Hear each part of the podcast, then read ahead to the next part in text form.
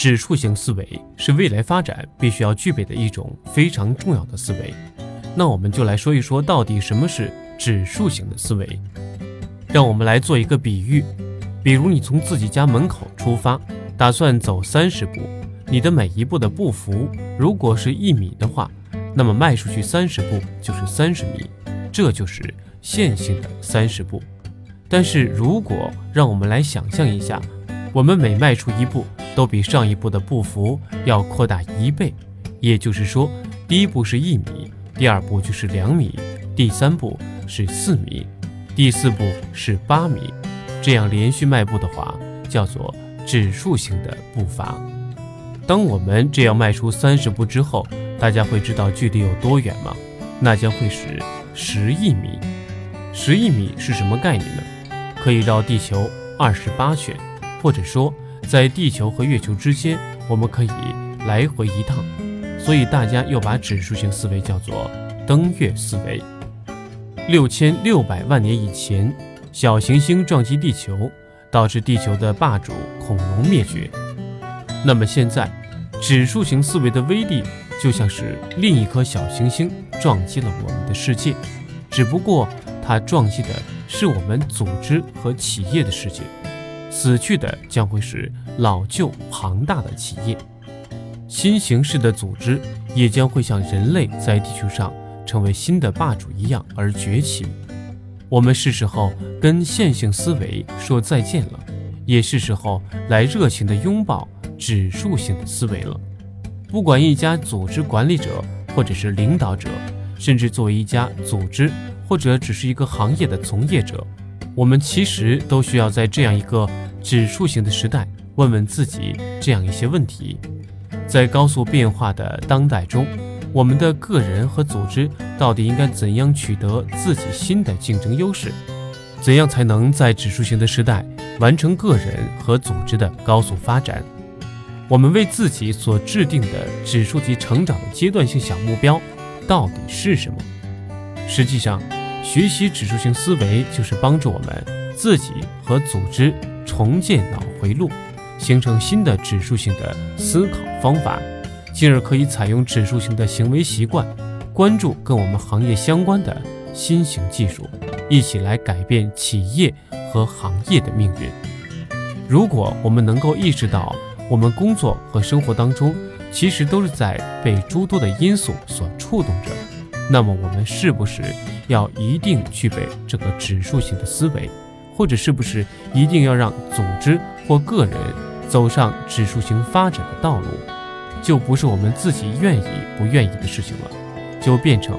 如果我们不颠覆自己，我们就会被这个时代所颠覆。比如，我们看到很多产品的开发周期，现在不是按照月或者季度在计算的，而是按照小时或者天在计算。在高科技行业有这么一句话：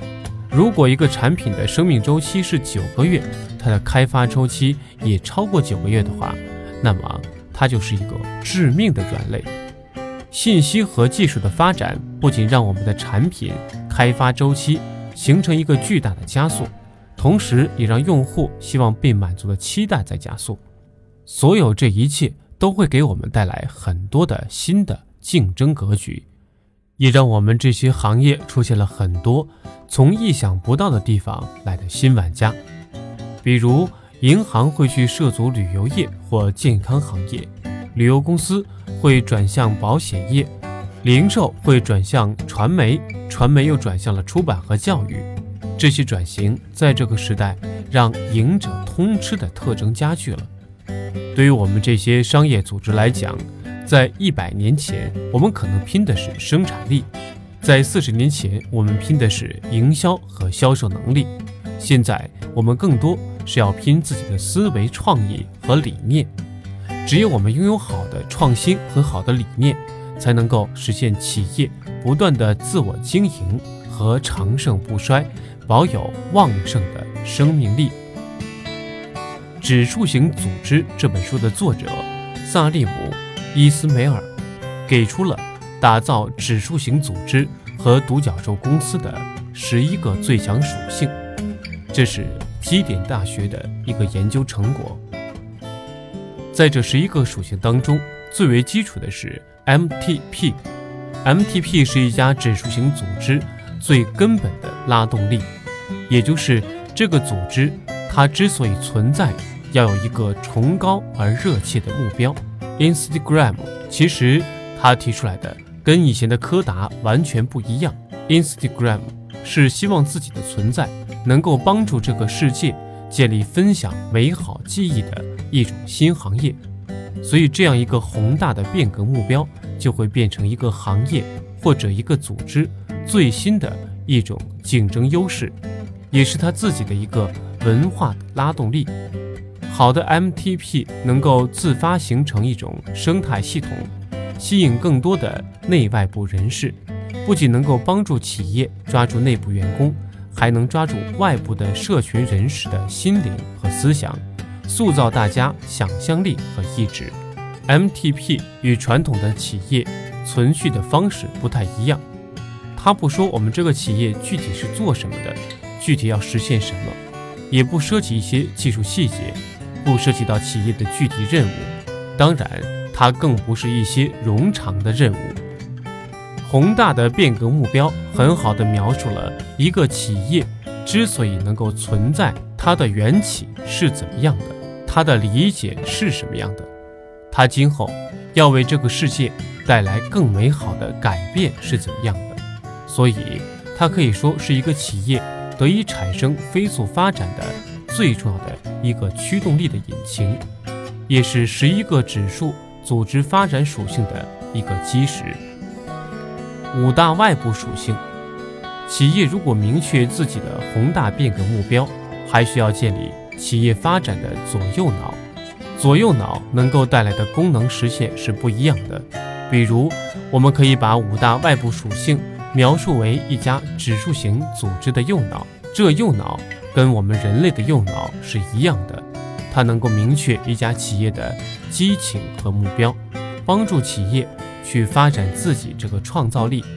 在不确定性存在的情况下，保证不断的去实现企业一些性能的改进。比如，在右脑的五大外部属性里，我们有随需预聘的员工、社群与大众，这个都涉及到人的部分。我们常常在说，世界上最聪明的人都在为别人工作，但是实际上，我们可以很好的将自己的员工社群与大众融合起来。我们这个关注点可以放在数十亿这样的一个大众的范围之内。五大外部属性，除了员工社群和大众之外，还可以考虑把怎么能够很好的。把数十亿人的大众变成我们自己商业组织本身的扩展和延伸，将它们很好的融合在一起。除此之外，还有算法，就是我们怎么学会用数据来引导我们的思维，将我们以往非常传统的直觉性的领导和发展思路，转变成数据性的思维。同时，还包括杠杆资产。所谓的杠杆资产，就是我们之前对资产来讲，我们常常都是一种拥有思维，就是我一定要企业拥有哪些资产。但实际上，我们现在应该更多的去改变自己的思维，从拥有变成使用，考虑哪些资产我们可以通过租赁、共享、借用来实现。在五大外部属性里，还包括参与。所谓的参与，就是我们把刚才所提到的大众和社群，包括我们的核心团队成员、使用者、顾客、合伙人、经销商、粉丝、随遇随聘的员工，还有一些企业其他相关利益人，全程参与进来，提升跟我们整个企业组织及行业相关的协作程度、创新力度和忠诚度。这五大外部属性加总在一起，就构成了一个指数型组织的右脑。五大外部属性，另外的五大外部属性是内部属性，它构建了一个指数型组织的左脑。左脑更多的实现命令控制和稳定这样的一个功能，它能够帮助企业加强信息化和灵活化，让企业具备一个良好的控制机制，其中包括用户界面。比如苹果的应用商店，它可能是目前为止最生动的一个用户界面了。在它上面有一百二十多万个程序，下载的次数在全球也超过了七百五十亿次，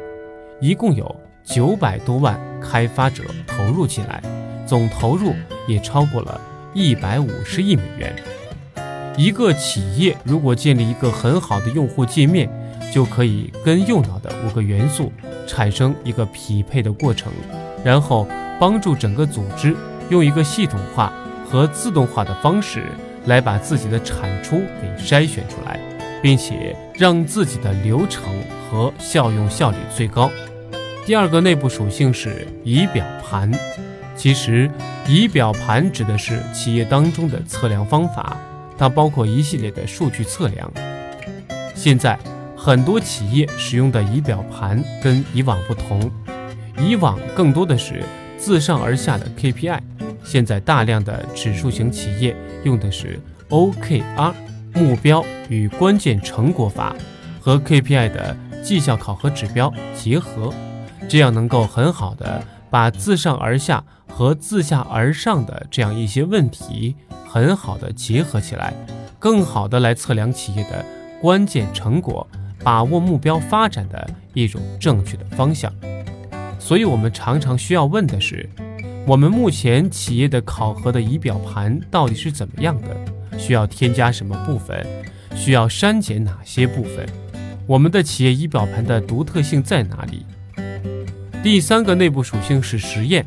其实指的就是指数型企业更多的应该是一种开展内部的精益创意的企业，能够有制度的去不断的帮助大家推出一些最小可行性产品。让自上而下的创意可以有被实践的机会。第四个内部属性是自治，也就是说，指数型组织里面，我们要实现员工的自我管理。只有实现了自我管理，才能实现组织当中更多自下而上的创新。比如，从远程办公到外包，再到一些扁平的虚拟组织，员工自治已经成为一种。非常明确的指数型组织的潮流，在指数型组织里也存在很多的自组织，像阿米巴形式这样的跨专业的团队，在这些团队当中，从本质上来说都是去中心化的。在自治团队里面，也有一个很重要的思维的特征，就是员工和管理层要拥有游戏化的思维，能更注重。自治当中适应力的存在，让知道情况的人来负责。第五个内部属性叫做社交技术。一个好的指数型组织，它必须能够产生很好的想法，并且让这些好的想法能够流动起来，能够让整个组织当中实现非常多的信息共享，在任务管理当中也能够实现更多的交流，甚至。是让很多社群组织内的社群能够开展更多更好的创意。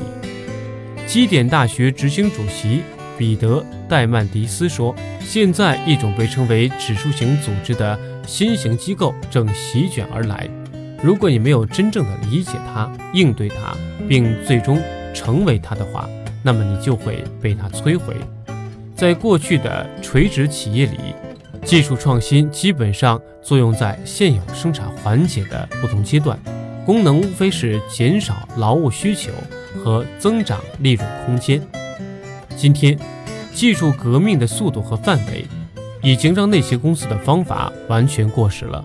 指数公司不只是更有竞争力，同时在多数情况下，他们会生存得更长久。作为指数型机构的增长，与其说是选择。不如说是一种必然。我们的未来是指数型的，我们需要进化才能生存。